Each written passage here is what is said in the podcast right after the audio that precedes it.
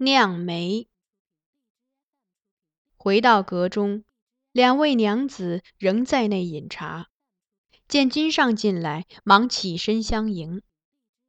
金上问公主情形，苗昭容答说：“适才在午睡，现已醒了，但还赖在床上不肯起。”公主年幼，金上一向与她亲近，尚无诸多顾忌。听昭容这样说，便顺手从机上拿了一碟御膳局新进的端午香糖果子酿梅，说：“我去跟他说说话。”昭容答应，换了我与一名叫嘉庆子的小侍女，命我们在公主门边伺候。嘉庆子原指唐时洛阳嘉庆坊内生长的李子，果实甘鲜有圣誉。故称嘉庆礼，传至国朝，嘉庆子便成了蜜饯李之美名。公主有四大小侍女，都是七八岁，名字皆为公主所赐，全以她喜食之物为名。其余三位分别叫笑燕儿、韵果儿和香园子。嘉庆子是今年新来的。初次入阁时，公主在喝粥，韩氏请公主为她赐名。公主看了看，问她姓什么。小丫头回答说姓姜。彼时公主口中正嚼着一片辣饺子姜，一听便乐了。那你就叫辣饺子吧。苗昭容听了，含笑反对：“她若真改这名，以后怎么出去见人？”公主倒也没坚持，说：“嗯，那我再想想。”我见她眼睛滴溜溜的在满桌小菜上打转，皆是莴苣、马腐、豆豉、辣萝卜、芥辣瓜、生腌水木瓜之类，最后又瞟向一旁的鳝鱼包子，担心她又给人家小姑娘取出个艳惊四座的名字。遂借换空碟杯盏的时候，把一碟嘉庆子搁在他面前。果然，这激发了他的灵感。你就叫嘉庆子好了，我可爱吃了。公主爱吃甜食蜜饯，但如今正在换牙，苗昭容很少给她吃。金上此时取酿梅，是为哄她开心。公主躺在床上。此刻显然是醒着的，听见父亲进来，立即转身朝内装睡。金尚在他床头坐下，把酿梅递到他鼻下，微笑唤他：“回柔，看爹爹给你带了什么来。”公主一动不动，也不答应。金尚便又笑说：“是刚做的端午酿梅。”米都从梅皮里流出来了，再不吃，搁久了味儿可不好。酿梅是时令香糖果子，端午前都人以菖蒲、生姜、杏、梅、李、紫苏切成丝，以糖蜜自制，纳入梅皮中制成，味道酸甜清香。公主向来大爱，况一年中只有端午前后可得。偏偏苗娘子又不多给，所以此时金上施于她的是莫大诱惑。公主肩微微一动，心里定是在痛苦挣扎，但最后终于把持住，竟无反应。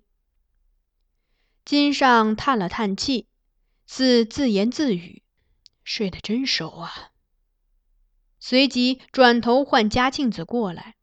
把手中碟子递给他，说：“酿梅赏给你吃了，你自己吃，我与笑燕儿他们分都行。”嘉庆子很高兴地接过，然后才想起要行礼谢恩。金上笑着挥手：“罢了罢了，快去吃吧。”再看看公主，见她并没有睁眼的意思，金上便起身，口中道。公主既然还睡着，那我先回去了。一臂说，一臂轻轻走至一侧帷幕内，隐身于其后。公主许久没听见动静，略略转过身来，右眼先睁一条缝，没见着金煞，遂睁大双眼坐起来，确认父亲不在眼前，一掀被子跳下来，鞋都未穿，便跑到门边探头往外看，没见金上身影。他转手问我：“爹爹走了？”我微笑低头。哦，他以为我是在点头，目光随即暗淡下去，很是失望。此时，金上大笑着现身，公主见了一声惊呼，迅速跑回，蹦到床上，拉被子紧紧蒙住头。只见被下微微颤动，也不知公主在哭在笑。金上过去强拉开被角，公主被迫露出小脸儿，但仍紧闭双目，嘴也紧紧抿着，表明她不想与父亲说话。嗯，别笑，千万别笑。金上隐去笑意，故作严肃状，对公主道：“否则缺牙要漏风了。”公主再也忍不住，嗤的一声笑开来。眼睛也终于睁开，看着金尚伯道：“爹爹小时候的缺牙才漏风呢。”金上笑，问他：“不生爹爹气了？”嗯，公主犹豫着，这样答：“我要想一想。”呵呵，金上掠掠公主的额发，柔声道：“今日徽柔没有错。”爹爹对你说话大声了一点儿，但绝对不是骂你。你八妹妹没了，张娘子心里不快活，容易迁怒于人。她说不想见你，你就暂时顺着她的意思先回来吧。人失去至亲的时候，就像患重病时，见不得一点不顺心的事。这种时候，他不会听你解释的。你多说一句话，都可能让他更难过，所以最好别为他意，回避一下总是好的。公主便问：“他既然不想见我，那爹爹为何要我扶司马过去？”金上无奈的笑笑，道：“身处帝王家，一举一动都为天下人所关注。”面对红白喜事，寻常人的喜怒哀乐或可深藏于心，未必溢于言表。但我们不行，我们必须按臣民的意思去悲去喜，且将这悲喜示于天下人。无论张娘子是否要你去，你都必须临殿服司马，以令臣民看见皇长女对幼妹的深切哀思。张娘子虽说不想见你，但你若不去，她会更疑心前世，说你心虚或捐狂。何况你本来自己就想去的，不是吗？公主点点头，黯然道：“是。又雾没了，我也很伤心。”再看父亲，伸手去摸他的眉眼，公主又问。爹爹好些了吗？这几日眼圈都黑了。金上叹道：“爹爹还好，最伤心的人自然是张娘子，哭得什么似的。原来一个人的眼中可以蓄这么多泪。所以你最近别再惹他生气，就算他对你说难听的话，也暂且忍忍。实在气不过，就深呼吸一次。”想想，如果你是他，是不是也会这样？多这么想，也就不会生气了。公主答应，忽然再问父亲：“爹爹，那些大官经常数落你，也不见你生气，是不是也是这样深呼吸，想一想，然后忍住的？”金上一愣，旋即笑开颜。是啊，是啊，经常是这样。不过有时也会忍不住，还是很生气，恨不得一头撞在龙柱上。